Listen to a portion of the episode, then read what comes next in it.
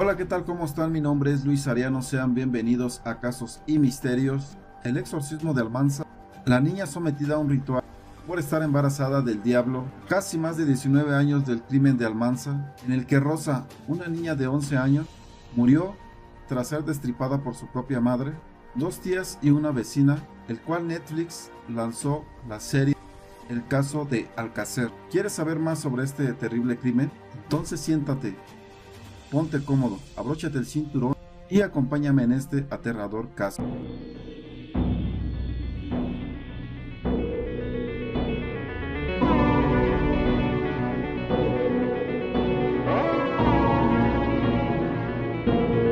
El 19 de septiembre de 1990, los vecinos de la localidad manchega de Almanza, en Albacete, presenciaron conmovidos el entierro de una niña de tan solo 11 años Hacía solo 24 horas que habían conocido la historia de la muerte de Rosa González, sometida a un ritual de espiritismo por su propia madre.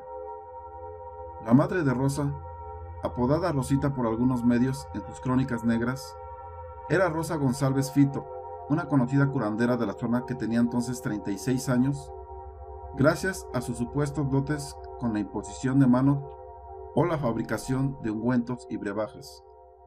Rosa iba ganando cada vez más fama y dinero, aunque decía cobrar solo la voluntad. Llegando a retirar a su marido, Jesús Fernández Pina, de su trabajo como zapatero para ayudarla con sus labores rituales. La apodaban Hermana de la Luz, Miradora y Sanadora. Algunos, como el periodista especializado en sucesos Francisco Pérez Caballero, afirman que llegó a creerse su papel como curandera engatusaba a sus clientes con verborrea y dudosas promesas. Pero Rosa creía realmente que tenía poderes y cada vez se sentía capaz de logros mayores. Escribe en su libro Dossier Negro. Pero tanto con su hermana, de observadora y cómplice en sus sesiones, como sin ella, Rosa tenía multitud de adeptos que creían y confiaban en su poder curativo. Una de las más devotas era María de los Ángeles Rodríguez, una vecina de la localidad que visitaba cada vez con más frecuencia su casa. Las crónicas de la época dicen que iniciaron una relación sexoafectiva rodeada de secretos y esoterismo. La intención de Rosa era convencerla para que, junto a su hermana María Mercedes, participaran de las sesiones de curanderismo, fundando una consulta de dos pares de hermanas, Rosa y Ana por un lado y María de los Ángeles y María Mercedes por otro. La noche del 15 de septiembre, Rosa y su hermana Ana salieron a cenar por el pueblo junto a María de los Ángeles y su hermana María Mercedes. Tras la velada, Rosa comentó que se encontraba mal y terminaron yendo a las cuatro a su casa, en lo que sería el inicio de lo que los medios de la época calificaron como la orgía satánica, que acabó con la vida de la pequeña Rosita. Según cuenta Juan Ignacio Blanco, las cuatro tomaron sustancias psicotrópicas recolectadas por la propia Rosa gracias a sus conocimientos de las hierbas y sus propiedades. Rosa se acostó con su amante e invitó a las hermanas a que miraran. Cuando amaneció, Rosa y su amante fueron a recolectar, en palabras del periodista, hojas del beleño, una planta venenosa, para seguir drogándose. La santera y su amante volvieron a la vivienda y Ana, la hermana de Rosa, se marchó asustada. Lo que siguieron fueron, según crónicas de la época, orgías y rituales en los que intervinieron incluso elementos escatológicos. En una de sus alucinaciones les metieron los dedos en la garganta a los dos hijos de María Ángeles hasta hacerlos sangrar. Decían que tenían al maligno dentro y que querían librarse de él. El padre de los niños, Martín Toledo, fue a la casa y se los llevó. La madre se quedó allí, en la madrugada del día 18 de septiembre, tras tres días de confinamiento, María Ángeles tuvo la regla y empezó a sangrar. Rosa interpretó aquello como una posesión demoníaca y empezó a darles puñetazos y patadas. Para detener aquello, María Ángeles culpó a Rosita, hija de Rosa. Dijo que estaba embarazada del diablo. En ese momento la curandera ordenó a sus acompañantes que sujetasen a la niña, le introdujo los dedos por el recto otras fuentes dicen que por la vagina y comenzó a sacarle las, entrañas. Los medios de la época, cuyas piezas pueden consultarse en páginas web como Criminalia, revelaron multitud de supuestos datos escabrosos del momento, como las últimas palabras de la menor o detalles y conjeturas sobre lo que pudo ocurrir en ese cuarto. Los vecinos de la calle Valencia alertaron a las autoridades de los gritos que procedían del número 4. Cuando los agentes llegaron al domicilio confirmaron la muerte de la menor y sacaron esposadas a su madre, Rosa González Fito, su tía, Ana María González y dos vecinas, María Mercedes y María Ángeles Rodríguez Espinilla. La pequeña Rosa había muerto desangrada y las tres detenidas estaban acusadas de provocar su fallecimiento por someterla a prácticas rituales. Asimismo encontraron al padre de la víctima encerrado en una de las habitaciones de la vivienda. Una vez realizada la autopsia, el juez confirmó que a Rosa le habían extraído los intestinos por la vagina y su muerte se había producido tras sufrir un choque hipovolémico. Según informaron fuentes de la investigación, la menor estaba embarazada del demonio y habían practicado el oscurantismo para extraerle el feto.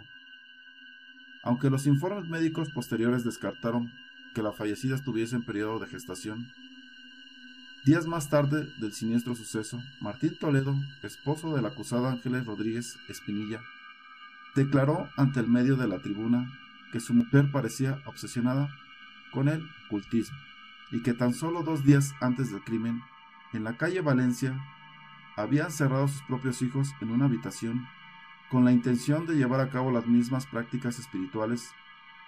A mi mujer la inició Rosa González Fito en la cosa de la curandería hace cuatro meses, relató. Dos años después, el 22 de enero de 1992, la audiencia provisional de Albacete hizo pública la sentencia del caso. Ninguna de las tres mujeres era imputable, dado su estado mental en el momento de los hechos. Dos fueron internadas en un centro psiquiátrico del que no podían salir sin autorización judicial. Y una tercera quedó en libertad. Contra tres de las mujeres investigadas, en la vista oral cobró especial importancia el testimonio del padre de la víctima. Jesús Fernando Pina y una de sus tías, que fue inicialmente arrestada, Ana María González Fito, ambos fueron procesados en un principio por un delito de comisión por omisión, pero finalmente quedaron en calidad de testigos. Las conclusiones del informe forense determinaban que la muerte había sido violenta y que como el shock hipovolémico no fue inmediato, la menor se defendió, el cual tuvo una muerte espantosa. Finalmente fueron los resultados del análisis psiquiátrico realizado a las acusadas los que fueron determinantes en la decisión del fiscal, y la defensa de pedir la absolución al considerarlas inimputables debido a sus problemas mentales, estado psicótico, agudo con enajenación mental.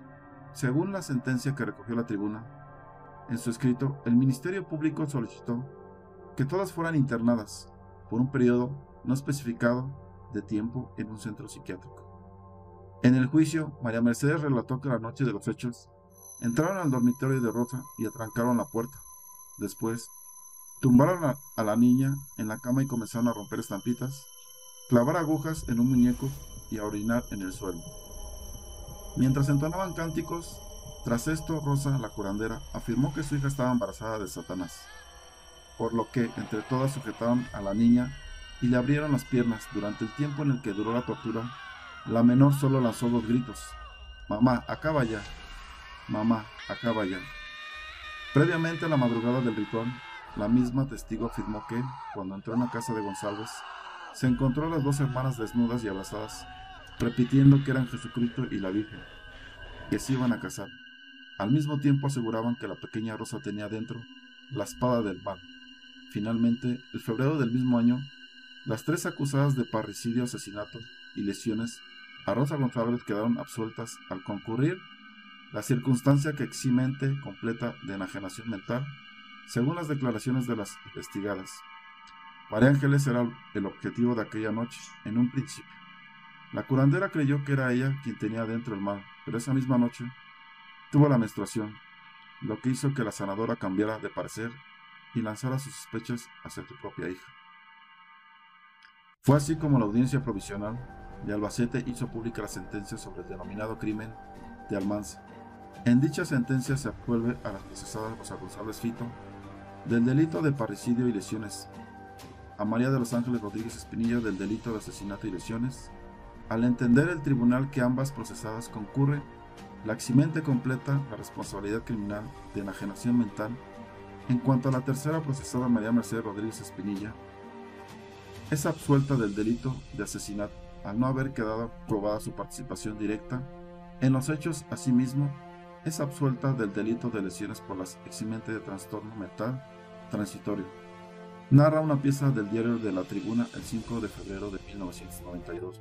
Y bueno, como nos podemos dar cuenta, fue un caso, la verdad, eh, aterrador, en que su propia madre le haya quitado la vida a su hija. No solo eso, sino la forma en que lo hizo, sacándole los intestinos y bueno, haciendo alusión a que era un embarazo de Satanás. No sé qué, le haya pasado a la madre por la cabeza en los momentos, y se pueden imaginar el terror que sufrió la niña de tan solo 11 años.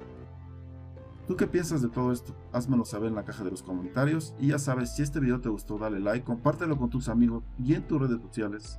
Y si no te has suscrito al canal te invito a que lo hagas activando la campanita de notificaciones para que YouTube te avise cada que subo un video nuevo. Y bueno, por mi parte ha sido todo, nos vemos en un próximo video, hasta la próxima.